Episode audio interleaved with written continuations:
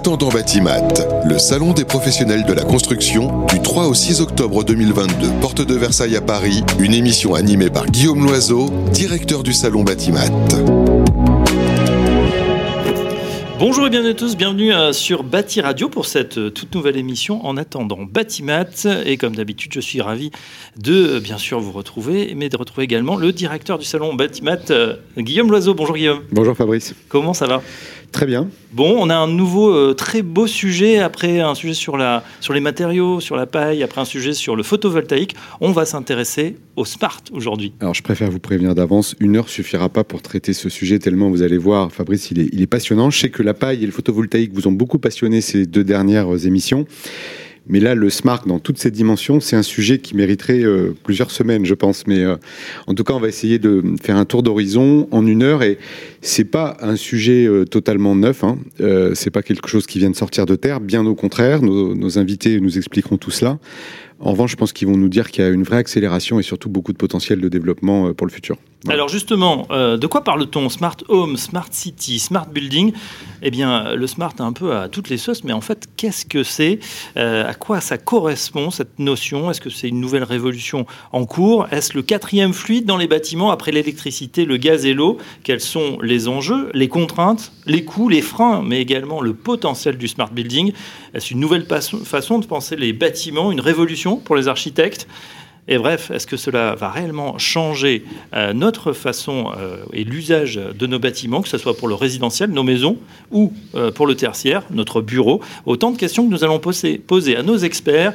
Alors, on est à distance avec Emmanuel François. bonjour Emmanuel. Bonjour. Vous êtes le président SBA Smart Building Alliance for Smart Cities. Euh, on va présenter euh, euh, évidemment SBA dans quelques instants. Également à distance avec, enfin pas très loin, mais en tout cas vous, vous, connaissez bien et vous travaillez ensemble. Ella Etienne, bonjour Ella. Bonjour. Vous êtes la directrice générale de Green Solus. Mais Absolument. également, bah, vous connaissez bien SBA, vous, vous êtes la vice-présidente et, en charge justement de ce pilier Smart City. Oui, tout à fait. Merci, merci pour l'invitation. Également en plateau, euh, et, Guillaume a raison, ça va être foisonnant. François Desgardins, vous êtes secrétaire général de Nexity Entreprise Solutions. Bonjour François. Bonjour, merci pour votre invitation. Et Eric Cassard. Bonjour Eric. Bonjour Fabrice, bonjour à tous. Le fondateur et architecte principal d'Arken Spaces, que voilà, vous avez créé et euh, voilà, très très en pointe justement sur tout ce qui est smart building. En tout cas, merci à, tous de bah voilà, d'avoir pu euh, être là parmi nous, que ce soit en, en présentiel, comme on dit, voilà, en réel, on va dire, en vrai, euh, ou euh, à distance, pour ce euh, nouveau numéro d'En attendant Batimat. Alors, on va demander tout de suite à Emmanuel François, je le disais, comment on introduit, comment on, pourrait définir ce que c'est que le, smart, parce que je le disais, on, le met un petit peu à toutes les sauces. En, en, quelques mots, comment on peut, on peut résumer Emmanuel François? Bon, c'est pas simple. Ben, vous me prenez un peu euh, comme ça dépourvu, mais je dirais le smart, c'est une nouvelle dimension qui s'invite dans, dans, notre vie, dans notre société, et euh, qui permet d'avoir une vision transversale. Transversale, c'est-à-dire plus en silo, de manière totalement euh, multi multi silo, multi filière, multi verticale, et qui permet d'agir en temps réel, d'agir en temps réel de manière déportée d'avoir donc en fait quand je vous dis c'est une nouvelle dimension, c'est c'est ce qu'on appelle la dimension virtuelle. C'est votre compte Facebook, c'est votre euh, voilà. Et en fait, ça les conséquences sont fondamentales, sont énormes. Et euh, aujourd'hui, moi je dis c'est une mutation de civilisation, mutation civilisationnelle, comme on n'en a jamais connu. Pourquoi? Parce qu'en fait, c'est une mutation qui touche les activités humaines elles-mêmes. Mmh. On ne vit plus pareil, on ne va plus travailler, on va commercer pareil, on va plus se loger pareil. Et on peut, par exemple, utiliser des espaces, les réserver sur une période donnée avec une très certaine traçabilité. Et ça veut dire qu'en fait, alors qu'on était dans l'ère de la propriété, où on avait des espaces qui nous appartenaient, on va rentrer dans une ère de l'usage, décorrélé de la propriété, pour une optimisation de ces espaces ou une optimisation de la mobilité. Et je pense que Eric Cassard en parlera très bien. Ce qui est important, c'est qu'effectivement, il y a cette infrastructure numérique qui devient le quatrième fluide, comme vous l'avez dit. Et il faut, faut vraiment savoir ce que ça veut dire le quatrième fluide et comment c'est organisé, comment c'est structuré, comment on récupère toutes ces données. Mmh, mmh. D'accord. Euh, alors, euh, c'est vrai qu'on est rentré euh, rapidement dans, le vif du sujet, déjà beaucoup d'informations. Est-ce qu'on peut dire quand même, Emmanuel, que bah, ça tourne autour de, l'essor du numérique? C'est quelque chose dont on parlait quand même pas il y a, encore, j'ai l'impression, 10, 15 ans, 20 ans. Ça va de pair avec l'augmentation de la, de la donnée, de, tout ce qui est partage, réseau numérique? Tout à fait. Euh, c'est quelque chose de, d'extraordinaire quelque part. Je pense qu'on vit une révolution euh, que l'humanité n'a rarement connue.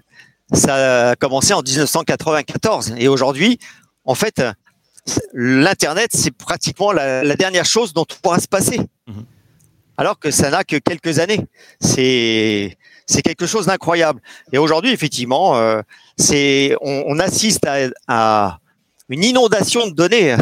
Effectivement, c'est énormément de données et il faut les gérer parce qu'en fait, à partir de ces données, on va pouvoir bâtir des services autour de nouveaux usages. Très bien. Bon, on va les découvrir petit à petit. Euh, on va faire déjà un premier tour de table. On, continue euh, avec François Desgardins. François, euh, voilà, en, commentaire déjà, expliquez-nous pour vous. Alors, on reprécise, hein, vous êtes chez, chez Nexity, ce que ça représente et euh, comment vous, utilisez aujourd'hui euh, cette, nouvelle donne? Alors sans faire un, cours magistral sur le digital, en réalité, la transformation digitale, la transformation numérique, elle est présente depuis bien longtemps. À Internet, on est dans les années 90. Je pense que le sujet un peu particulier du secteur de l'immobilier, c'est qu'on a longtemps considéré qu'on faisait des objets uniques. De fait, euh, on, avait tendance à penser collectivement, hein, tous les corps de métier, de l'architecte euh, à celui qui va gérer le bâtiment, qu'on on avait on aurait du mal à répliquer euh, mhm. un certain nombre de méthodes de travail dans, dans, notre segment. Ce qui n'était pas le cas notamment chez les industriels. Aujourd'hui, ça fait bien longtemps que quand Dassault fait un avion, il a une maquette numérique de son avion et il a, euh, il a en trois dimensions euh, toutes les pièces et il est euh, en capacité d'interagir sur, sur ce qu'il fait. Mais lui, il a le même objet qui va vendre un certain nombre de fois. Nous, nous, les gens de l'immobilier au sens très large, les bâtisseurs et tous les corps de métier, on fait des objets uniques. Je pense que peut-être que pendant longtemps, trop longtemps, ça nous a excusé de faire rentrer le numérique dans ce qu'on faisait. Alors, les choses sont en train de changer, on l'a dit, hein, Emmanuel l'a bien expliqué, et puis de manière massive. Euh, effectivement, on a la colonne vertébrale du bâtiment qui doit s'équiper euh, de ce fameux réseau, quatrième réseau, euh, qui va aller compléter l'eau, l'électricité, le chauffage, qui est le réseau numérique, la data, la capacité à, effectivement travailler cette data. On va avoir des objets connectés, ce qu'on appelle l'IoT, Internet des objets, qui va ouvrir un certain nombre de débouchés. On a des plateformes dites euh, d'hypervision qui vont être en capacité de rendre euh, transparente la donnée qu'on a récupérée avec toutes les questions que ça peut poser euh, de propriété de la donnée. voilà, enfin, donc c'est un, vaste, une vaste vague qui est en train de, déferler et puis on en a un peu parlé, mais finalement, assez rapidement, elle s'éloigne du bâtiment pour envahir toute la ville, puisqu'en réalité, on voit bien qu'il il y a des logiques territoriales d'aménagement qui font qu'on peut penser des quartiers connectés euh, avec euh, bah, tous les écueils qu'on peut y trouver, euh, et notamment ce qu'on a pu voir à Toronto de ce qu'ont fait nos amis de Google. Donc il faut qu'on trouve une voie européenne sur, sur adapter ce modèle numérique à notre culture européenne. on va voir justement que ça pose un certain nombre d'enjeux, notamment au niveau des, des datas, de la protection, et, l'Europe en particulier est très sensible à, ces données. et là, et là, Étienne, vous êtes avec nous, la patronne directrice générale de Green Solus. Tiens, un petit mot, Green Solus, qu'est-ce que c'est? Alors nous, on est un acteur euh, euh, hybride d'un nouveau genre dans, l'écosystème. On mêle conseil, accompagnement et solutions digitales euh, pour accompagner au mieux les acteurs privés et publics à enclencher la transition environnementale. Et on croit beaucoup à la puissance du digital justement pour y arriver. Euh, c'est ce qui fait aussi notre caractère, euh, notre caractère distinctif, c'est la réconciliation du smart et du green. Euh, et c'est aussi l'une des convictions fortes que porte la SBA. On aura certainement l'occasion, l'occasion d'y revenir.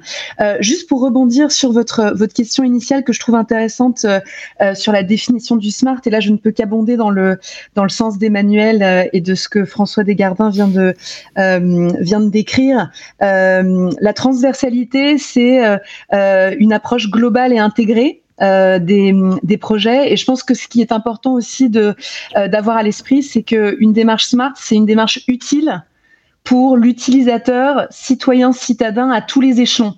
Euh, à l'échelon bâtiment, à l'échelon quartier, à l'échelon ville, à l'échelon territoire. Euh, et aujourd'hui, euh, des projets comme celui de Toronto qui a été qui a été mentionné, on a peut-être oublié un petit peu le pourquoi derrière derrière les projets. Donc c'est une chose d'avoir beaucoup de données.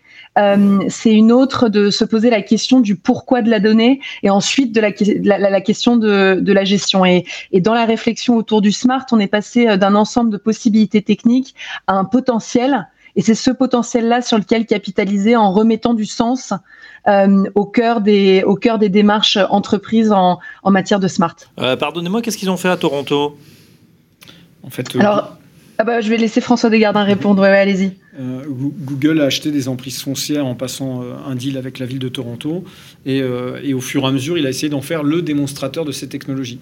Le problème, c'est que c'était du Google du, du, sol au plancher, et, euh, et euh, avec effectivement une logique de captation de data mmh. dans des grands univers, on va dire, euh, où Google monitorait toute la data de tous les individus, de toutes les voitures, de tous les lampadaires, de etc. Donc tout un quartier finalement. De tout un quartier, voire plus ça allait, plus il s'étendait. C'était presque une petite ville. Un vrai projet de société. Exactement.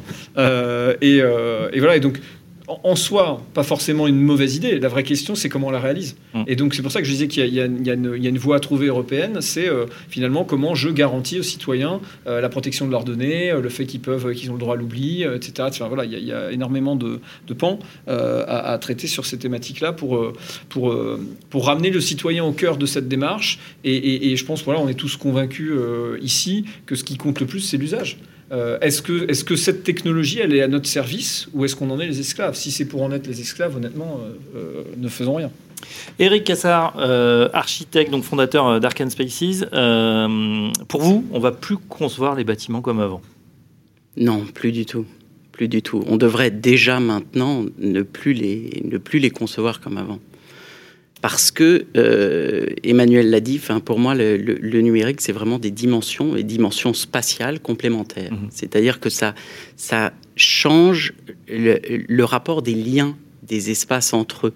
En fait, euh, vous avez fait les premières émissions sur. Euh, souvent, on parle de bâtiment, on pense au mur, on pense à la matière, on pense à tout ça, mais il y a aussi tout l'immatériel. L'immatériel, c'est comment l'espace est connecté avec un autre espace. Aujourd'hui, les espaces, ils sont connectés ensemble par des portes qui s'ouvrent et qui se ferment. Demain, ils vont se connecter à diverses, dans d'autres dimensions. Et ils vont se connecter d'espace à espace, mais aussi d'espace à individu, d'espace à information. Et ça, ça change tous les, tous les, les, possibles. Et en fait, ça ouvre beaucoup, beaucoup, beaucoup de, de possibles. Ça crée des liens. C'est en mmh. ce sens-là que, que, que ça peut être utilisé et que c'est vraiment écologique, en tout cas que ça peut être utilisé euh, de manière euh, écologique. L'écologie, c'est des liens avec un milieu. Un bâtiment qui est smart, il va créer plus de liens avec d'autres espaces, avec la ville, avec les habitants. S'il est bien conçu, c'est ça.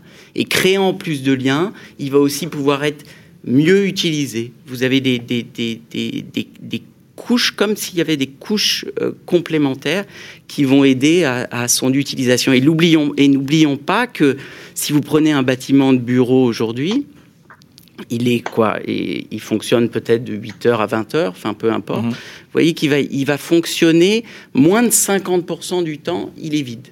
Moins de 50% du temps, il est vide. Et donc l'enjeu demain, c'est peut-être au lieu de construire trois bâtiments de bureau, j'en construis que deux grâce au smart, avec les deux, je peux faire ce que je faisais avec les trois avant. Alors donnez-nous un exemple. comment on pourrait utiliser? Tiens, on rentre dans le vif du sujet, mais il faut aussi euh, euh, pratiquement euh, toucher du doigt. Qu'est-ce que ça pourrait être? C'est un bureau qui se transforme, qui peut être utilisé hors du bureau, justement? Oui, il pourrait être utilisé hors du bureau. Le week-end, qu'est-ce qu'on peut faire de ces espaces? Mais alors, ça demande de les penser différemment. Parce qu'aujourd'hui, vous avez des notions qui sont très anthropologiques d'appropriation d'un espace, qui sont des, des notions de privacy, je peux pas, je peux pas traverser un espace privé dans lequel je laisse certains objets, mais il y a une partie des espaces qui vont pouvoir être mieux utilisés dans le temps. En fait, disons que c'est un passage d'une réflexion. J'aime bien dire qu'avant ou encore aujourd'hui, l'architecte, il ordonne des espaces, et demain, il va toujours ordonner ces espaces, mais il va surtout coordonner des espaces-temps. Et pour coordonner des espaces-temps, on a un outil qui est formidable, qui reste un outil, le digital est un outil, euh, mais cet outil va nous permettre de euh, mieux coordonner ces, ces, espaces. J'ai bien aimé ce qui a été dit. C'est il y a un architecte, Cédric Price, qui disait, oh, il y a de ça bien 20-30 ans, technology is a solution, but what is the question? Mm. Et aujourd'hui, les questions, pourquoi utiliser le smart? Bah, Les questions, elles sont d'abord écologiques, hein, euh, c'est-à-dire les bilans carbone et de façon à mieux utiliser les choses. Et puis ensuite, c'est mieux vivre dans, dans nos villes et dans nos métropoles où nos espaces sont de plus en plus petits et coûtent de plus en plus cher. On a fait un premier euh, tour de table, Guillaume Loiseau. On voit que c'est le sujet. Vous hein. prévenu. Oui, c'est vaste. C'est vaste, c'est passionnant. Euh, qu'est-ce que ça vous inspire justement quand, on voit ça et quel est le, lien aussi par rapport euh, bah, au salon qui aura lieu? Parce qu'on imagine qu'il y a plein, plein d'acteurs et de plus en plus. il y en aura de plus en plus que c'est. On a l'impression quand même une révolution en marche. On va retrouver tous ces acteurs sur, sur Batimat ou une partie? Alors, plusieurs questions que vous abordez. La, première, moi, tout ce, que, ce, qui vient d'être dit, ce, que ça m'inspire, c'est que ce sujet qu'on appelle encore smart, mais peut-être un nouveau mot arrivera dans quelques temps. Euh, avant, ça s'appelait GTB, donc c'était euh, une autre, une, autre, une autre époque. C'est quoi GTB euh, Gestion technique des bâtiments. Ah, d'accord. Euh, c'est plus smart de dire smart. ah, ça, commence à faire un peu old school hein, de, dire. C'est euh, certains, certains, disent ça, oui. Bon, peu importe sur les éléments de langage, en fait, ce, champ d'opportunité, tout ce qui vient d'être dit par nos invités, est probablement le sujet le plus humain qu'on ait devant nous. Parce qu'en fait, tout ce qui est smart, il y a plein de définitions possibles du smart. Euh, moi, j'en suggérerais une, c'est une infrastructure et des usages. Et donc, dès qu'on parle d'usage, ben, on parle des hommes et des femmes qui habitent ou qui travaillent dans un lieu ou qui viennent se divertir, peu importe la destination et l'usage final du bâtiment. Euh, donc ça, ça change tout. Et, probablement, mais ça, Emmanuel, qui a euh, peut-être tout l'historique de l'évolution de la maturité de ce secteur, euh, c'est assez récent, en fait, le fait d'aborder les sujets avec l'humain d'abord, comme vous disiez, what is the question, en fait? Euh, en tout cas, je pense, que, je pense que c'est assez nouveau. Et, on voit bien en fait que ça touche euh, quasiment, euh, enfin toute la société. C'est quoi, le projet de vie d'un quartier? Donc ça, il y a la privacy, mais il y a plein d'autres sujets. Donc c'est ce qui rend le sujet très passionnant parce qu'on est tous concernés. on est dans un bâtiment qui est connecté ici. C'est un espace, on appelle ça coworking. Donc il y a, y a, des nouvelles fonctionnalités qui n'existaient pas il y a allez, entre 5 et 10 ans, en tout cas ici à Paris. Euh, donc tout ça change, évolue beaucoup. Et plus, plus ces bâtiments seront connectés euh, en termes d'infrastructures propres, le domicile, la maison ou l'appartement, le, bureau ou le lieu où on travaille, il y a un objet qui nous transporte de l'un à l'autre à fréquence euh, assez fixe le matin et le soir. c'est de la mobilité, j'allais dire voiture. Euh, peu importe la génération dont on parle, mais en tout cas, et donc ce véhicule en fait va devenir, devenir, la partie mobile de la maison ou de l'appartement et euh, du bâtiment euh, non résidentiel dans lequel on a une activité professionnelle. Voilà, donc ça change tout et ça va être un continuum d'expérience. Mm-hmm. Moi, je, je pense qu'on se souvient pas bien des premiers smartphones et ce qu'on a découvert en termes de nouvelles expériences à ce moment-là. Ça nous paraît tellement banal aujourd'hui qu'on a l'impression que ça a toujours existé. On a oublié la découverte en fait quand ces innovations sont arrivées. Euh, mais on va vivre la même chose dans les bâtiments. Donc c'est assez fou. Alors évidemment avec euh, plein de freins et puis euh, pour de bonnes raisons, des inquiétudes aussi. Alors justement, n'hésitez pas, hein, on, va, on va quand même on est ici en plateau, mais aussi avec nos invités à, distance. c'est vrai que c'est intéressant de faire cette analogie avec les smartphones parce que le smartphone, finalement, aujourd'hui, il y a deux grands acteurs. On a le choix entre le smartphone à la pomme et le smartphone avec le petit robot. Euh, et puis, voilà, on a un univers applicatif euh, qui est proposé, mais c'est assez euh, standard. Et on a l'impression, Emmanuel François, qu'aujourd'hui, et je pense que la SBF, vous allez nous dire où vous en êtes, qu'il faut aujourd'hui créer justement ce cadre des références parce que on n'est pas sur un ou deux opérateurs, on est sur des dizaines de milliers d'opérateurs et ce dans le monde entier. Alors c'est clair, oui. en fait, on l'a évoqué, hein, on a une multitude de données et ces données, elles convergent vers un operating system. C'est l'operating system du bâtiment, l'operating system du quartier. Alors vous allez me est-ce qu'il existe aujourd'hui cet operating system? Enfin non, il n'existe pas encore, mais il est en construction. Et ce qu'on veut éviter à la SBA, c'est qu'en fait, cet operating system, ça soit entre guillemets, excusez-moi, le Google Map de, du bâtiment et de la ville intelligente, Mhm. et que ça soit un seul operating system universel qui appartienne à un acteur privé. C'est hors de question. C'est pas possible. Parce que, comme l'a dit Guillaume, il y a un enjeu humain et un enjeu éthique. C'est en fait l'enjeu de la cybersécurité et surtout de la gouvernance des données. Effectivement, ces données, elles appartiennent à l'humain. Elles sont au service de l'humain et j'ajoute au service de la planète. Et donc c'est là où effectivement, il faut pas qu'on soit dans ces films de James Bond où d'un seul coup il y avait un acteur qui voulait contrôler le monde et puis quitter la planète parce qu'en fait voilà c'était le chaos. Eh ben, ça c'est pas du tout, c'est hors de question. Et pour ça effectivement, il faut qu'il y ait un cadre de confiance, un cadre de confiance qui soit un cadre de partage, un cadre de confiance Oui. partagé par tous les acteurs. Mais alors Et justement, c'est euh, fondamental. vous, vous travaillez là-dessus, euh, justement, à la, à la SBA, c'est ça? C'est créer, euh, comme je disais, des, des référentiels, vous travaillez sur des, des normes, finalement, que euh, la profession ou les professions pourraient utiliser euh, demain. on travaille sur des normes, sur des, des normes, je dirais plutôt des méthodologies. Méthodologies sur comment on va collecter ces données, comment on va les stocker, comment on va les exploiter. Mais effectivement, on peut appeler ça des normes. L'objectif, c'est qu'on arrive à que le cadre de référence R2S devienne un pseudo-standard pour les bâtiments et les intelligentes. Et je dirais qu'aujourd'hui, on n'est pas loin. Pourquoi? Parce qu'en fait, ça, c'est Villa France. C'est notre esprit un peu avant-gardiste, sur beaucoup de sujets d'ailleurs. Eh bien là aussi, on a été avant-gardiste. Et on s'est dit, il faut maîtriser ce sujet. Faut- et pour le maîtriser, il faut mettre tous les acteurs de toutes les filières ensemble pour repenser Mm. le bâtiment, la ville, les services autour de cette donnée. Et on n'est pas loin. Et ce cadre de référence R2S, aujourd'hui, devient un pseudo-standard en France, mais aussi était cité à la Commission européenne et même dans d'autres pays européens. Ou internationaux plutôt. François euh, Desgardins, là justement, euh, vous aussi vous êtes confronté à ça. Alors vous êtes un des acteurs euh, justement avec Nexity qui, qui, qui est en pointe sur, sur le sujet, mais j'imagine que rapidement on se confronte bah voilà, à cette multitude bah, de partenaires que vous avez quand on construit quelque chose, quand on, voilà, on, crée ou on, on co-crée, et avec des normes, des, des- des choses très très différentes. Comment on fait pour organiser sa vision finalement du, du smart sans qu'elle empiète peut-être sur une autre, celle du voisin ou d'autres systèmes? Alors euh, effectivement, c'est ce qu'a dit Emmanuel, on, on arrive avec des principes de base assez simples finalement, euh, mais qu'on se bagarre pour faire appliquer. Alors de quoi on parle? La première chose, c'est qu'il faut des systèmes qui soient euh, interopérables. Ça veut dire que mon système, il doit pouvoir discuter avec ceux des autres. Ça, c'est le premier point. C'est bête, mais vous avez aujourd'hui un certain nombre d'acteurs qui ont des systèmes différents. Vous parliez d'Apple tout à l'heure, vous ne faites pas ce que vous voulez dans Apple. La deuxième chose, c'est qu'il y a une partie de votre code qui doit être transparent. Euh, vous savez aujourd'hui que ce qu'on reproche aux anglo-saxons, c'est que sur un certain nombre d'algorithmes, on ne sait pas ce, y a- ce que fait l'algorithme. Donc en fait, il n'y a pas de transparence du traitement de l'information. Donc il faut essayer de pousser vers cette transparence de ce que font les programmes. Ensuite, il y a des formats de données.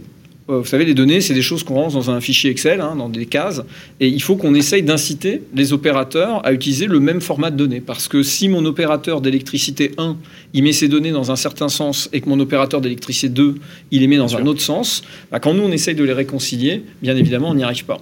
Euh, nous, on investit dans une plateforme qui s'appelle Intent Technology qui permet de faire ça, mais une fois encore, l'objectif, c'est pas qu'il y ait un leader. Je suis tout à fait d'accord. L'objectif, c'est qu'il y ait un certain nombre de plateformes qui puissent être interopérables les unes avec les autres, qu'il y ait une concurrence loyale, bien sûr, avec des formats qu'on partage de plus en plus. Et, et voilà, je pense que c'est ce que la SBA essaye de, de- de- de faire, notamment. Euh, alors, avec un label qui est le label R2S dont parlait Emmanuel, qui veut dire Ready to Service. Finalement, c'est qu'est-ce qu'il faudrait pour qu'un bâtiment puisse facilement se connecter et être opéré par un tiers. Et après, j'ai envie de dire, le marché ayant horreur du vide, on verra tout un tas d'initiatives et tout un tas d'acteurs arriver, proposer des solutions. Une fois encore, l'objectif pour tout le monde, je pense, c'est qu'il n'y ait pas une solution leader, mais, mais une vraie concurrence. Ouais, Eric Assar, vous vous êtes euh, vous aussi confronté, j'imagine, à voilà, toutes ces, ce ce florès de, voilà, de solutions aussi. euh, vous, quand vous, vous concevez, comment, comment on réconcilie justement euh, toute cette multitude de, données où ça, J'en ai l'impression que ça communique pas encore tout à fait bien. Non, mais faut surtout, faut surtout montrer les potentialités de ça. C'est-à-dire que euh, c'est une chose, je dirais, ce qui se passe derrière la machine, mais c'est ensuite c'est une autre chose de ce que pourra faire l'habitant. Et en fait, l'habitant, euh, il va pouvoir accéder à des services et il va pouvoir accéder à des espaces. Et ça va devenir des espaces-services. C'est pour ça qu'en fait, il faut euh, concevoir différemment l'architecture, ça veut dire des rapports entre euh, la question des accès, la question de la porosité, la question des espaces eux-mêmes, et il va falloir penser, oser penser avec des parts de vide qui vont se remplir, des vides dans l'infrastructure, mais des vides aussi dans l'espace, pour que demain, je j'ai la possibilité de faire quelque chose. Mais par rapport à ce que vous avez euh, dit, on, montre que oui, il y a un, continuum qui, qui, qui, se crée, mais la révolution, elle est aussi cette révolution de smart city, smart building, pour la couche numérique qui rentre en relation avec la couche physique. C'est-à-dire, vous avez toute cette puissance du numérique qui est quoi? Elle est de mettre en relation les individus les uns avec les autres. Demain, je suis intéressé par n'importe quel sujet, je, tape le nom sur Google, je vais trouver des gens qui sont intéressés comme moi, mais tout ça est très éthéré. Mhm. On ne sait pas où ça se situe. Là, vous aurez la même force, mais vous aurez en plus la force du local. Et donc, on pourra aussi mieux, je dirais, vivre ensemble et plus facilement se connecter, ce qui devient de plus en plus difficile dans les villes. Si vous bougez, si demain vous allez vous installer à Nantes ou, à Bordeaux, que vous connaissez personne, vous vous retrouvez, bon, bah, tout le monde bosse, il est difficile de se rencontrer. Demain, il y aura des outils à l'intérieur des immeubles qui nous permettront de nous rencontrer. Je joue aux échecs. Ah, bah, tenez, vous, jouez. Ah, bah, j'ai vu qu'il y avait quelqu'un, il a voulu dire, et peut-être que d'un seul coup va se passer quelque chose et on va pouvoir s'entraider, créer des des formes d'économie aussi sociale et solidaire locale. C'est donc un outil de la localité. C'est en fait le numérique est quoi? Il met en relation des besoins avec des services. Si on prend un Blablacar, le covoiturage existait avant Blablacar. Sauf qu'il y a plein de voitures qui partent d'un point A à un point B. En fait, il y a plein de gens qui ont besoin d'aller de A à B. Et d'un seul coup, on arrive à les mettre en relation. Mm-hmm. C'est la même chose avec les espaces dans la ville. Il y a, il y a, plein de gens qui en ont besoin. Aujourd'hui, nos appartements sont, sont, sont, clos et fermés et de plus en plus petits, à tel point que ça, ça va jusqu'à nous empêcher de rêver. Vous aviez, euh, quand avant, vous aviez le grenier, vous aviez la cave, vous aviez des espaces pour projeter des usages que vous ne pensiez pas. Eh bien, il faut réouvrir, il faut relibérer. Et en fait, le numérique peut nous aider à ça en tant qu'outil, je vais savoir que ah bah tiens dans votre dans votre immeuble de bureau, ben moi je vais pouvoir utiliser l'espace. Bah ça tombe bien parce que moi j'adore jouer de la musique, ça fait plein de bruit et euh, je vais pouvoir le faire à un endroit où ça gênera personne. À commencer par, par une transformation fondamentale qu'on a quand même tous un peu oublié, c'est que parce qu'il faut faut pas trop se flageller. Il y, a, il y a 20 ans, on était obligé de rester assis derrière notre bureau. Il y avait il y avait un câble à notre téléphone, il y avait un câble à notre ordinateur, on pouvait pas se promener. Donc ce que une des choses qu'a amené le digital, c'est le nomadisme. On redevient euh, euh, un animal qui peut se mouvoir, qui peut bouger. Beaucoup, beaucoup de l'activité euh, des, gens dans les bureaux était quand même très sédentaire. Je, voilà, je suis derrière mon poste, je ne peux, pas bouger parce qu'à l'époque, souvenez-vous, nous avions des unités, des UC, on appelait ça. On ne pouvait pas se promener avec son UC qui faisait 10 kilos sous le bras. là, on, va vivre dans un monde où notre téléphone tient dans notre poche et ce téléphone, il a la même puissance que les ordinateurs d'il y a 10 ou 15 ans. Ça veut donc dire que pour moi, je suis convaincu qu'on on va vers l'ère du nomadisme et donc ça rejoint ce qui vient d'être dit, à savoir que on va vouloir consommer des espaces euh, différents quand on veut où on veut. Euh, et c'est ça la vraie révolution. C'est pouvoir aller euh, où je veux, quand je veux, en fonction de mes besoins. Et travailler différemment, bien évidemment. On peut même faire des émissions de radio avec des gens en plateau et des gens à distance. On n'oublie pas Ella. Ella Etienne, un commentaire justement sur ce qui vient d'être dit. Oui, oui j'écoute avec, euh, avec grand intérêt euh, ce, qui, ce qui a été euh, indiqué. Je, je pense que il, est important, comme on, on, vient de se le dire, de, de poser la question du, du pourquoi. On a parlé de, de, de l'importance de placer la, réflexion par rapport aux citoyens et, de la question du standard et de l'interopérabilité. Moi, je, voudrais venir, je voudrais venir ajouter une autre question, c'est celle du, du comment et la particularité quand même du numérique appliqué au bâtiment par rapport à une logique B2C comme celle de, de Blablacar, c'est la multiplicité des parties prenantes et des interlocuteurs, et notamment euh, des parties prenantes publiques et politiques. Euh, derrière la question du pourquoi pour le citoyen, il y a quand même l'enjeu du, projet politique, hein, si on se situe à l'échelle d'un quartier, d'une ville, d'un territoire, et donc la nécessité d'embarquer des collectivités des collectivités territoriales de manière à pouvoir répliquer sur le terrain. Euh, parce que qui dit euh, qui dit euh, adoption d'un standard dit multiplicité et massification des projets sur le terrain. Et donc ça suppose une co-construction entre les opérateurs privés, les experts du, au, niveau numérique, mais également ces parties prenantes politiques slash publiques, hein, ce que et j'entends par là les directions des services techniques dans les administrations et là, il y a encore, euh, il y a encore des gros, enfin voilà, il y a, il y a encore euh, euh, des progrès à faire en matière de, de culture digitale. Euh, et, de, et de prise en compte du, du, volet smart. Et puis la deuxième partie prenante euh, qui, je, je, je, pense, est important euh, d'avoir à l'esprit, c'est quand même la partie prenante financière, l'investisseur, mmh. ce, celui quand même qui est potentiellement, enfin voilà, qui est derrière derrière les projets et souvent très en amont. Euh, et, qui tient les, rênes du portefeuille. Euh, cette, cette partie prenante-là aussi, enfin voilà, il, faut porter à son attention euh, tout l'intérêt du smart dans les projets. Alors, très bonne transition. J'ai envie de vous poser la question, évidemment. Est-ce que le smart, c'est plus cher? C'est-à-dire que Bon, le numérique, il a un coût, on connaît ses, usages, sûrement ça va, ça va baisser dans le temps, mais François Desgardins, vous qui êtes sur, ce, sur, les, sur les projets euh, réels, on va dire, et qui revendaient ces solutions, euh, comment ça se passe? Quelle est l'équation financière? Je vais faire une réponse de Normand, mais je suis Normand. Euh, alors allez-y, mais parlez bien dans le micro. alors théoriquement, théoriquement, c'est moins cher. Mais il s'avère que si on est honnête, aujourd'hui, au moment où on se parle, c'est un peu plus cher. C'est un peu plus cher pourquoi? Bah Parce que comme dans toutes les transformations, il y a une phase d'appropriation par, l'ensemble des métiers. Euh, les architectes, les entreprises de BTP, les promoteurs, les asset managers, les property managers, les facility managers, euh, les foncières, etc., etc. On a parlé des acteurs publics. Donc oui, temporairement, ce mouvement de transformation, il a un coût. Et, objectivement, aujourd'hui, il n'est pas rentable. Euh, maintenant, euh, une fois encore, on peut penser que quand tout le monde sera formé, et voilà, ça prend du temps de former les gens, au contraire, on aura des vrais, euh, des vraies niches de gains qui vont commencer à arriver sur euh, bah, une capacité à traiter plus vite, une capacité à traiter euh, de manière anticipée, donc faire de la maintenance préventive plus que de la mmh. maintenance curative, par exemple, meilleure capacité à gérer la consommation d'énergie, d'eau, euh, je cite un exemple.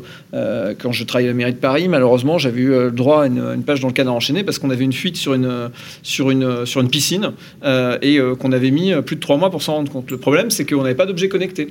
Si j'avais eu un objet connecté sur la piscine, bien évidemment que la fuite, je l'aurais détecté de suite et on aurait pu envoyer un technicien pour en faire la maintenance et donc on n'aurait pas eu euh, quelques centaines de mètres cubes voire plus euh, d'eau qui serait euh, partie. Donc écologiquement parlant c'était pas terrible financièrement parlant ça l'était pas non plus. Alors que le capteur coûte pas très cher. Parlez-nous de ces gens par exemple qui, qui font une maquette BIM donc Building Infrastructure Modeling en 3D mais qui après n'ont bah, pas forcément envie de l'entretenir entre guillemets je pense qu'aujourd'hui, c'est vrai qu'il y, a un sujet euh, qui est de, faire comprendre à l'investisseur, c'est-à-dire au propriétaire, l'intérêt de sa maquette 3D euh, et euh, ce qu'il pourra en faire, pas uniquement au moment où l'architecte travaille, mais pendant la phase d'exécution et pendant la phase ensuite de gestion.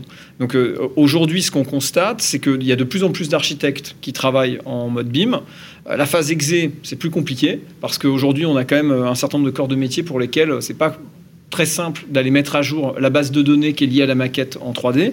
Et puis, alors là, pour le coup, malheureusement, je dois dire que, à part quelques cas, euh, nous aujourd'hui, on est le, plus gros property manager français, on gère 40 millions de mètres carrés. Sur 40 millions de mètres carrés, on a formé tous nos collaborateurs au BIM de gestion parce qu'on voulait être euh, en avance de phase. Malheureusement, j'ai très très peu de clients euh, qui sont prêts à payer le coût de la maintenance de la maquette. Mmh. Donc il y a quelques grands projets comme les Tours du Haut qu'on a gagnés, euh, où effectivement on va nous demander de mettre cette maquette à jour, mais ça reste encore trop euh, timide.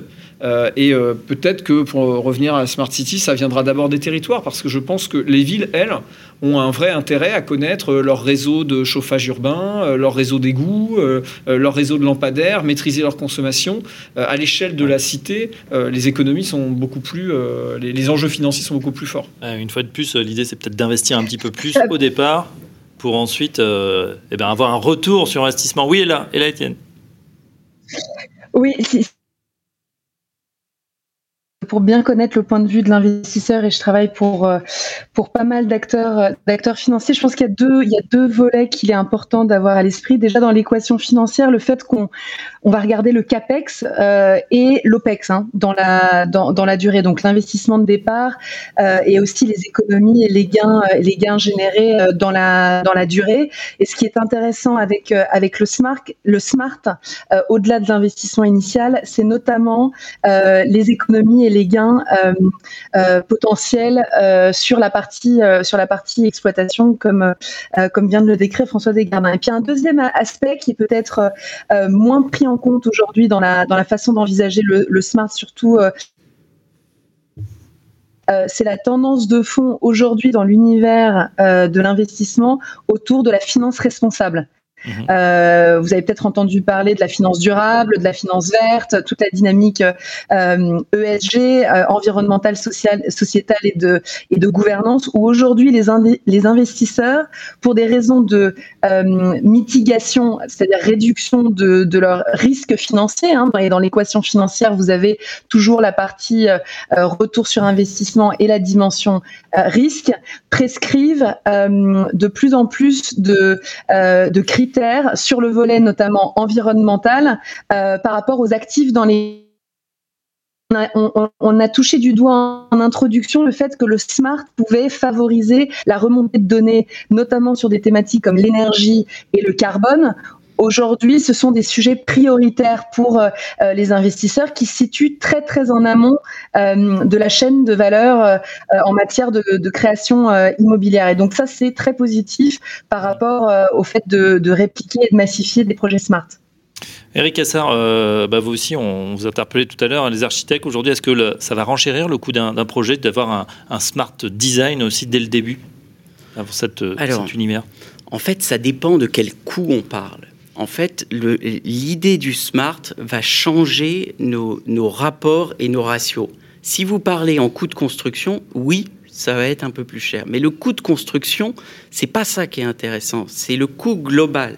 Le coût global, c'est un peu ce qui a été expliqué avec les OPEX, tout ça, mhm. c'est-à-dire le coût sur toute la durée de vie du bâtiment, qui va prendre en compte aussi ses dépenses énergétiques, qui va prendre aussi les recettes qu'il peut avoir de l'extérieur. Aujourd'hui, un bâtiment est presque est souvent mono-usage. Et sous-utilisé, on a compris. Hein. Mono-usage et sous-utilisé. S'il devient plus utilisé, on, voit bien qu'on arrive à faire, à faire rentrer en fait de, de, de l'argent dans le, mhm. dans le bâtiment. Vous avez donc quelque chose qui est plus efficace.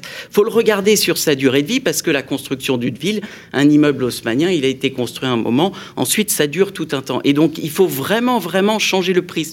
Dire construire moins cher, c'est faux c'est vrai si on dit construire moins cher en coût global. Vraiment, c'est très important d'avoir cette, cette pensée sur la durée qui est, euh, qui est une vraie pensée euh, responsable. Mmh. Et pour ce qui est de la maquette BIM, demain, euh, on vendra un smart building s'il n'a pas sa maquette BIM qui servira aussi à l'exploitation, donc à des tas d'autres choses. Si elle n'est pas à jour, ce sera une moins-value pour le bâtiment parce que ce sera l'historique du bâtiment. C'est très très riche pour vous d'avoir l'historique. Vous allez mieux savoir comment, comment il fonctionne, comment vous pouvez transformer les espaces, comment il consomme moins d'énergie, etc. Tout ça sera, sera une richesse. Mhm. Mais on peut se demander, alors bien sûr, dans toute révolution, il y a des gens que ça gêne. Euh, on peut se demander aussi si cette, euh, une certaine opacité aujourd'hui, ou le fait qu'on ait pendant longtemps absolument aucune information sur la vie du bâtiment, euh, son historique, etc.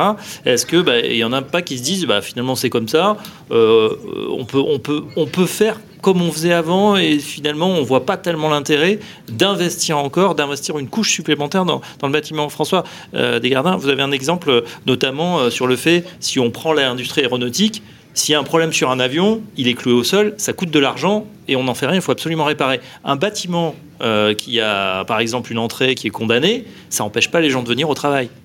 Non, effectivement, c'est vrai que dans, certaines industries comme l'aéronautique ou les voitures, vous avez, vous avez deux sujets. S'il y a une casse machine, vous avez potentiellement une dangerosité pour la personne, et puis y avoir des, malheureusement des décès si un avion, euh, si un avion se crache. Et puis la deuxième chose, c'est quand l'avion vole pas, il y a mécaniquement juste en face, on sait exactement combien on a perdu d'argent. Même chose pour les puits de pétrole, même chose. voilà, on pourrait continuer comme ça.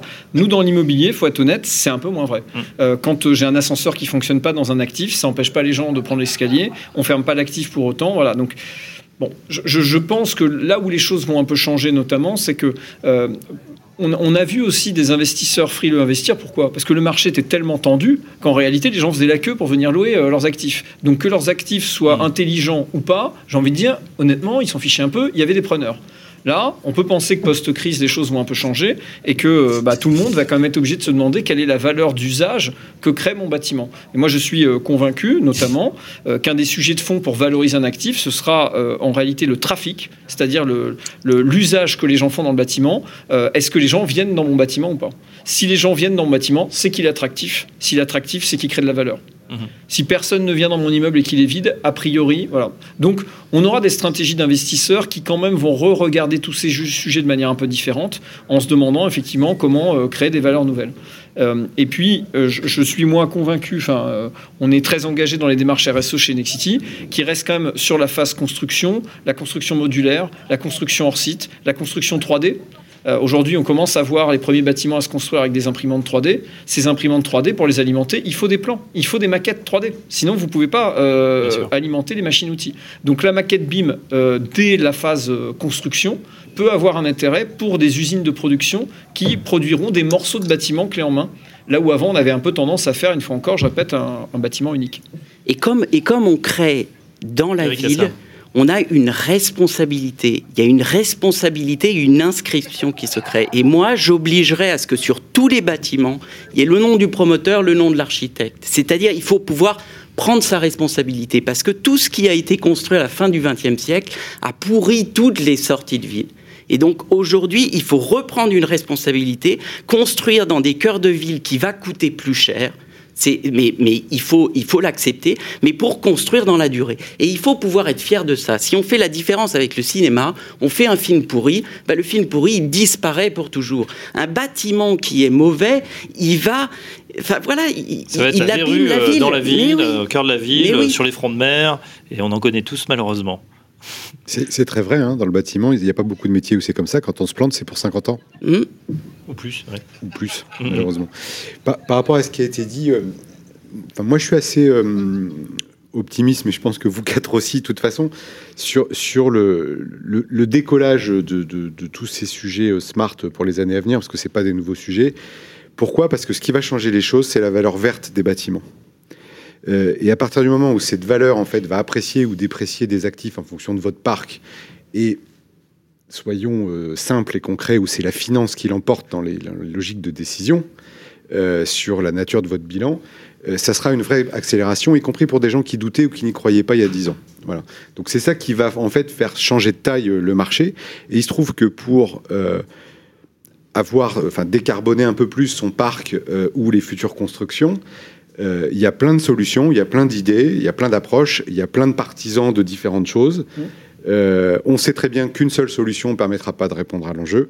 Et parmi toutes ces solutions, il y en a une qui, existe avec des technologies qui ne sont pas de la science-fiction, qui existent depuis longtemps. C'est effectivement d'équiper les bâtiments en infrastructure pour mieux piloter, etc. Et c'est si on regarde le panel des solutions entre euh, je décarbone le matériau de l'industrie du béton, je fais tout en hors-site, je fais tout en bois, etc. Enfin, on pourrait prendre plein d'exemples euh, quelles sont les, technologies, les nouveaux savoir-faire les plus accessibles, qui ont le meilleur rapport euh, quantité de transformation de l'entreprise et, de la chaîne d'acteurs et au coût de la solution? Ben, je pense que l'équipement des bâtiments, pour arrêter de dire smart, parce que voilà, l'équipement en infrastructure pour faire tout ce que vous venez de dire, un très bon ROI, je pense, pour atteindre ce sujet de valeur verte des bâtiments. Un retour sur investissement, et ça, voilà, ça va être peut-être le, comme d'habitude, le nerf de la guerre. Emmanuel François, euh, j'ai une petite question justement par rapport à, ce qui s'est dit. Euh, comment on se situe euh, en France par rapport à nos voisins européens? Alors, on, a évoqué tout à l'heure avec François,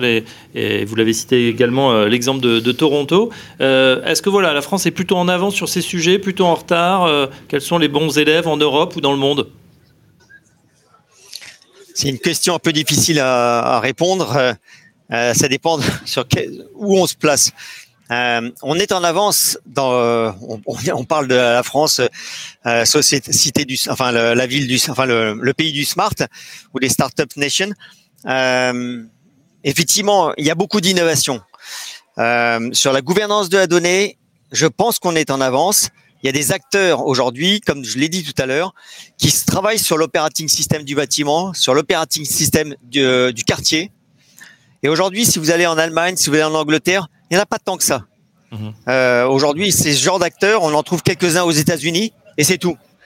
Donc là, on est en avance. On est en avance. Il faut qu'on garde cette avance. C'est clé. Euh, après, on a un gros défaut en France. On a une vision très centralisatrice. Et là, aujourd'hui, le numérique, c'est pas du tout la culture du numérique, la centralisation. Cette approche girondine. Le numérique, c'est une approche transversale. C'est une approche bottom-up. Mhm. Jacques, girondine et non jacobine. Et euh, je donne un exemple. Si on parle de la gestion de l'énergie, on a une gestion aujourd'hui très jacobine de l'énergie, avec un acteur et avec euh, la collecte des données par un acteur qui va ensuite opérer la gestion de l'énergie sur le territoire. Eh bien, ça, c'est fini. Ça ne pourra pas marcher. Le citoyen ne l'acceptera pas. Il n'acceptera pas qu'effectivement, il y ait un acteur, quel qu'il soit, qui lui dise tu peux pas démarrer ta machine à laver en même temps que tu recharges ton véhicule, en même temps que tu allumes tout ton électroménager, parce que en fait, ça marche pas. C'est lui qui décide, et c'est la collectivité qui va décider. C'est la communauté locale qui va décider. Et c'est pour ça que je parle de gestion locale des données avec une gouvernance locale. Et là, aujourd'hui, on a tout à faire. Et j'espère bien que la France va être en avance là-dessus. Mais on n'est pas forcément en avance à ce, sur ce sujet parce qu'effectivement, on a cette approche très silotée et qui remet tellement en cause, tellement en cause des modèles économiques qui ont fait des champions, des champions de notre industrie, de nos services, de notre la gouvernance de notre société, de notre État. C'est pas simple. Et donc, c'est gros défi des prochaines années. Je peux vous dire que c'est pas simple du tout. On va voir. On va voir, mais je reste optimiste, comme le dit Guillaume. Mais je pense que des acteurs comme la SBA et d'autres organisations ont un rôle à jouer. Bien sûr. Merci. Euh, François, euh, François Desgardins joue encore une fois là, chez Nexity. Vous, euh, euh, bah, vous voulez être en pointe, vous allez prendre ce, ce, virage et vous investissez beaucoup, notamment dans plusieurs startups avec des, des exemples, notamment sur les serrures connectées. Ça paraît tout bête, mais aujourd'hui, c'est vrai que on se dit, bah tiens, on n'a pas la clé pour entrer dans le bâtiment. Comment on fait? Alors qu'on a tous un smartphone dans la poche et on pourrait très facilement distribuer bah, des accès à certaines heures. Racontez-nous ce, ce projet que vous avez. C'est plus qu'un projet, c'est une réalité. Vous avez travaillé pendant plusieurs, euh, plusieurs longs mois euh, euh, pour faire ce nouveau système. Alors déjà, on n'est pas les seuls, hein, bien évidemment. Vous avez des acteurs historiques, les Bricard par exemple, ou les Somfy, qui font des choses très bien. Vous avez un certain nombre de PropTech, je pense à Welcomer par exemple, qui fait des solutions euh, assez intéressantes aussi. Nous, nous l'idée, c'était de se dire effectivement, dans, la veine de ce qu'on a expliqué, que euh, ce, cet homme qui va retrouver sa, capacité à être nomade, euh, à vouloir bouger de plus en plus, il allait, il, allait, il allait vouloir le faire de la manière la plus simple possible.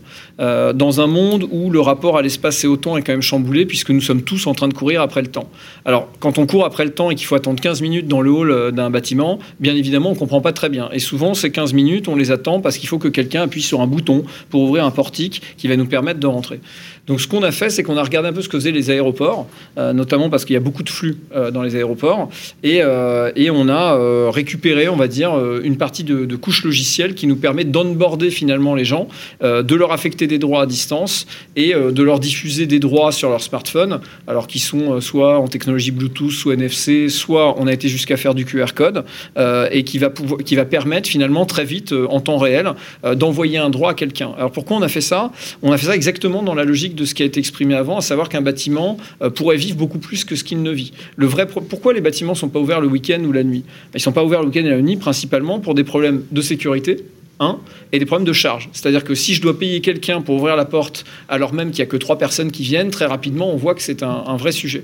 Bah, nos serrures connectées demain, elles vont permettre euh, en temps réel ou quasi temps réel via des process de sécurisés de vous affecter un droit qui vous permet uniquement samedi à 19h d'aller ouvrir la porte de tel étage dans tel bâtiment. Mmh. Et donc je vais recréer de l'usage, je vais recréer de la valeur, parce que bah, bien évidemment, une fois encore, plus il y a de flux, plus il y a de valeur. Euh, et, voilà, donc on a, créé une solution qui s'appelle Flex Access, euh, qui permet de faire ça et dont on est convaincu. on la lance dans le tertiaire, on, commence à équiper des co-living, des coworking, ainsi de suite.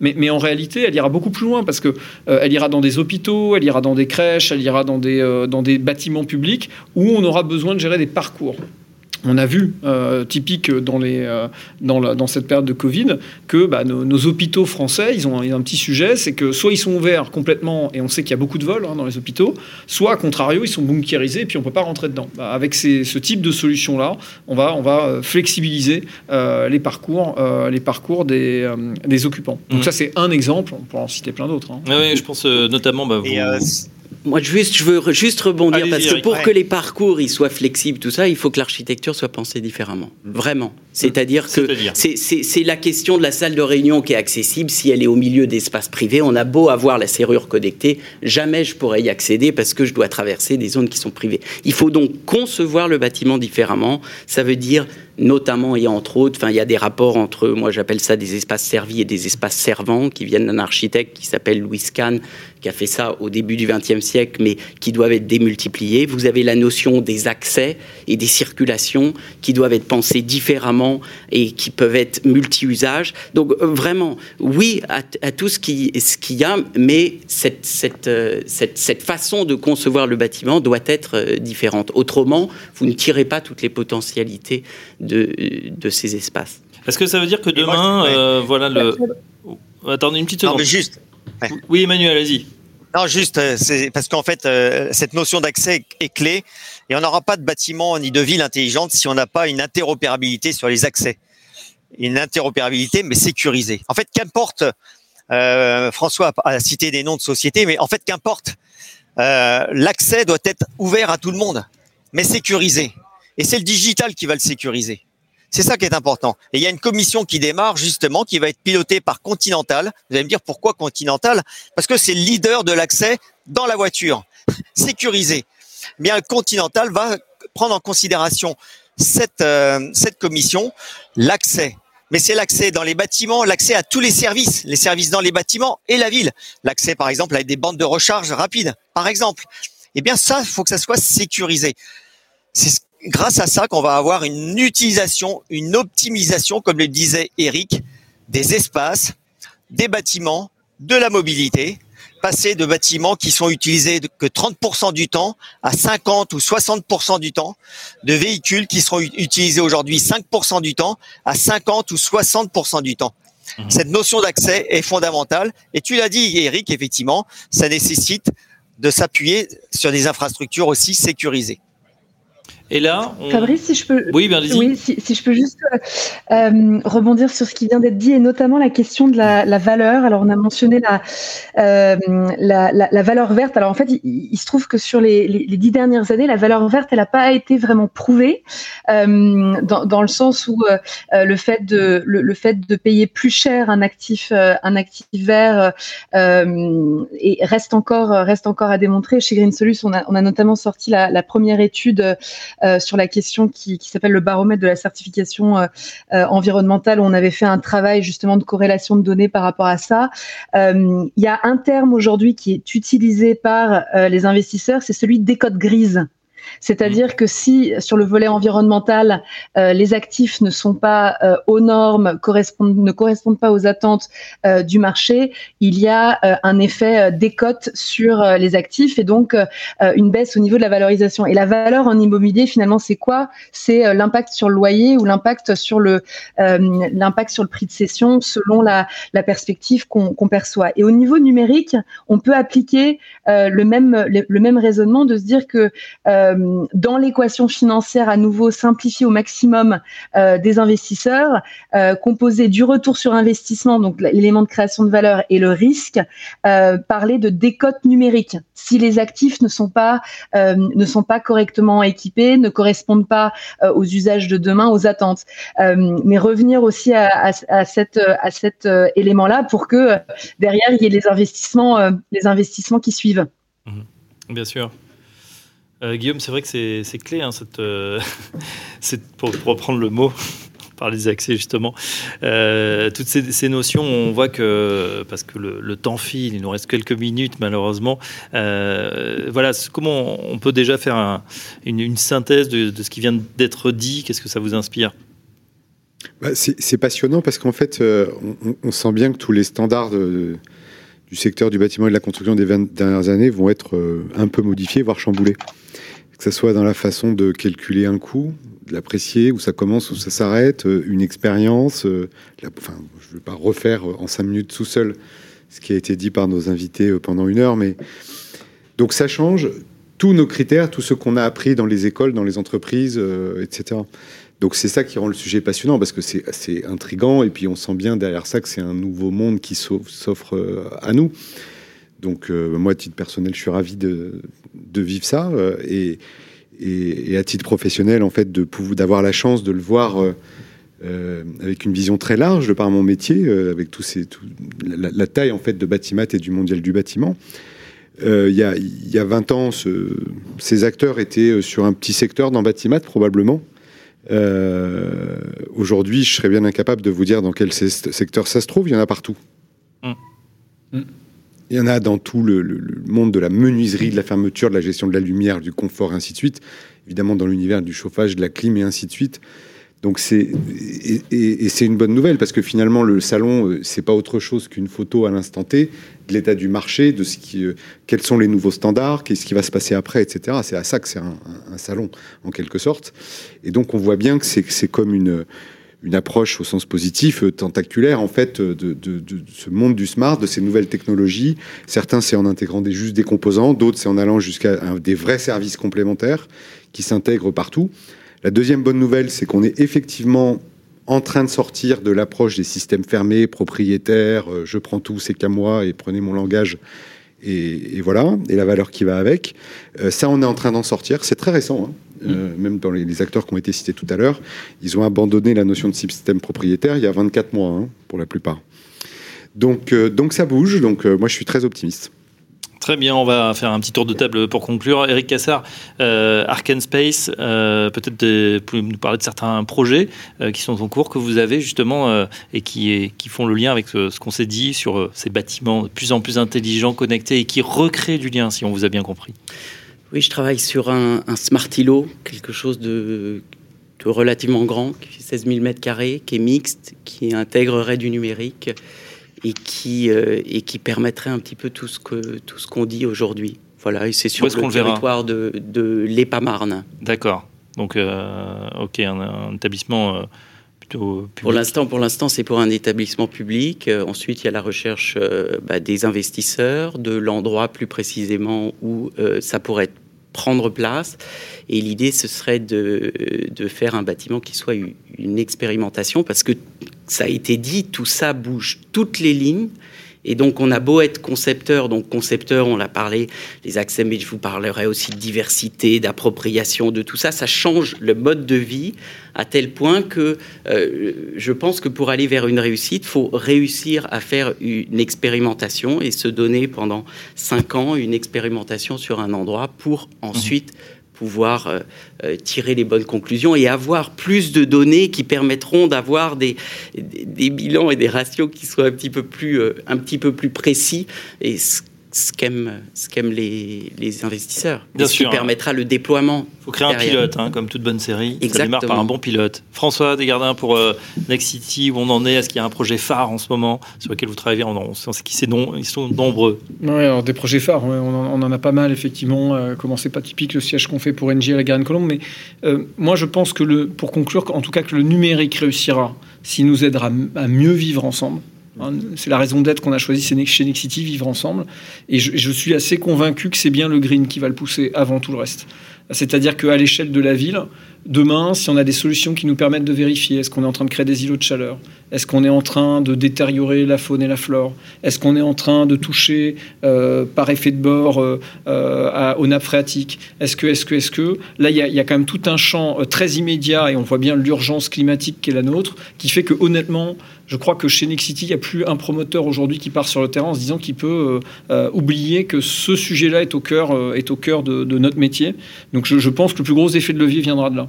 Ce qui veut dire qu'il n'y en a pas plein d'autres, hein, mais, euh, euh, mais il viendra de là. Alors je pense que la patronne de Green Solus sera complètement d'accord avec vous. Et là, alors oui, oui. Alors là, je, ne pourrais qu'abonder dans ce sens. Moi, ce que j'ai, ce que j'ai retenu là de euh, des échanges très riches qu'on a qu'on a eu ensemble ce soir, c'est d'abord euh, le fait de se poser euh, les, les, questions clés, celle du, du pourquoi. Hein, euh, quel est le projet euh, derrière les expérimentations conduites conduites sur le terrain et, et, si ces expérimentations peuvent se transformer en méthode en méthode réplicable. Et ensuite le comment à travers une co-construction collective, notamment la partie prenante euh, euh, publique sur laquelle on s'est on s'est peu attardé, mais qu'il faut pas oublier euh, dans, dans le process, et surtout la partie prenante financière. Et, j'en profite puisqu'on parle de d'actualité. Si la perspective ESG et les préoccupations des investisseurs spécifiquement pour les actifs immobiliers vous intéressent, il se trouve que nous présentons demain matin à 10h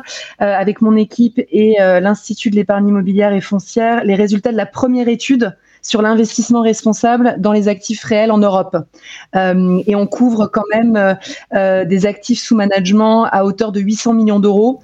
on a interviewé et, on a réalisé une étude auprès des plus gros investisseurs internationaux. Donc ça peut, voilà, c'est très complémentaire par rapport à ce qu'on à ce qu'on vient de se à ce qu'on vient de se dire et ne pas oublier que c'est quand même eux qui tiennent les rênes du portefeuille et donc des projets en amont. Mmh. Il ne faut pas les oublier. En effet, euh, Emmanuel, François, euh, l'actu de la, la, SBA, vous continuez bien sûr euh, à éditer les différents référentiels, à travailler sur les sujets avec l'ensemble des parties prenantes. Oui, tout à fait. Et alors c'est vrai qu'on essaie d'aller vite, parce que comme vous l'avez dit, les enjeux sont là. et on n'a pas le choix, on n'a pas le temps, on n'a pas de temps à perdre. Hein. Je lis actuellement le livre de, de Bill Gates hein, qui dit on doit passer de 51 milliards d'émissions carbone par an à zéro, tout de suite. Donc, c'est des changements majeurs. On n'a pas le choix et, le numérique est un outil pour passer, euh, pour mener cette transition. Le numérique est au cœur de toutes les transitions. Et c'est pourquoi aujourd'hui, la SBA a un rôle très fort à jouer pour pousser cette infrastructure numérique, pour pousser ce numérique, mais un numérique responsable, un numérique sécurisé, un numérique maîtrisé. Et c'est notre enjeu. Et aujourd'hui, on voit que petit à petit, il y a des bâtiments qui suivent le cadre de référence et non pas le label. Hein, parce que euh, François a parlé de label. La SBA n'est pas là pour vendre un label. Elle est là pour pousser un cadre de référence, un indicateur. Et aujourd'hui, les acteurs, que ce soit des bailleurs sociaux, des foncières, disent, grâce à R2S, ces bâtiments vont être évolutifs, vont être résilients, vont être évolutifs. On a aujourd'hui des services, mais on va pouvoir en, apporter d'autres, certains qu'on ne connaît pas encore aujourd'hui. Et ça, je trouve ça déjà un progrès énorme. Et mon objectif aujourd'hui, c'est que nos gouvernants, nos politiques comprennent que le premier enjeu, c'est de porter cette infrastructure numérique à l'échelle des bâtiments, à l'échelle des territoires, tout de suite, dans les prochaines années. On ne doit pas attendre c'est cette infrastructure, c'est ce que je disais tout à l'heure, toutes les transitions, le numérique est au cœur de toutes les transitions. Eh bien, il faut déjà déployer cette infrastructure numérique. Comme il y a 120 ans, on a déployé le réseau électrique. Mais par contre, on n'attendra pas 40 ans. C'est 5 ans maximum. Et c'est pas qu'en France, c'est en Europe, c'est dans le monde. Bien sûr. Aujourd'hui, il y a des acteurs comme, ou des pays qui l'ont compris, comme la Chine. Mais il est hors de question que ce soit que la Chine qui soit à l'origine de ça. Il faut que la France, il faut que l'Europe soit au cœur de, de, cette transition. Et pour ça, effectivement, il faut que nos politiques le comprennent. Il faut qu'effectivement, le numérique soit pas un ministère à côté, mais le numérique soit dans chaque ministère. Exactement, on est bien d'accord. Guillaume, un dernier commentaire? Bah oui, Emmanuel a raison, c'est un projet politique. Ce qui n'est pas un gros mot. Hein.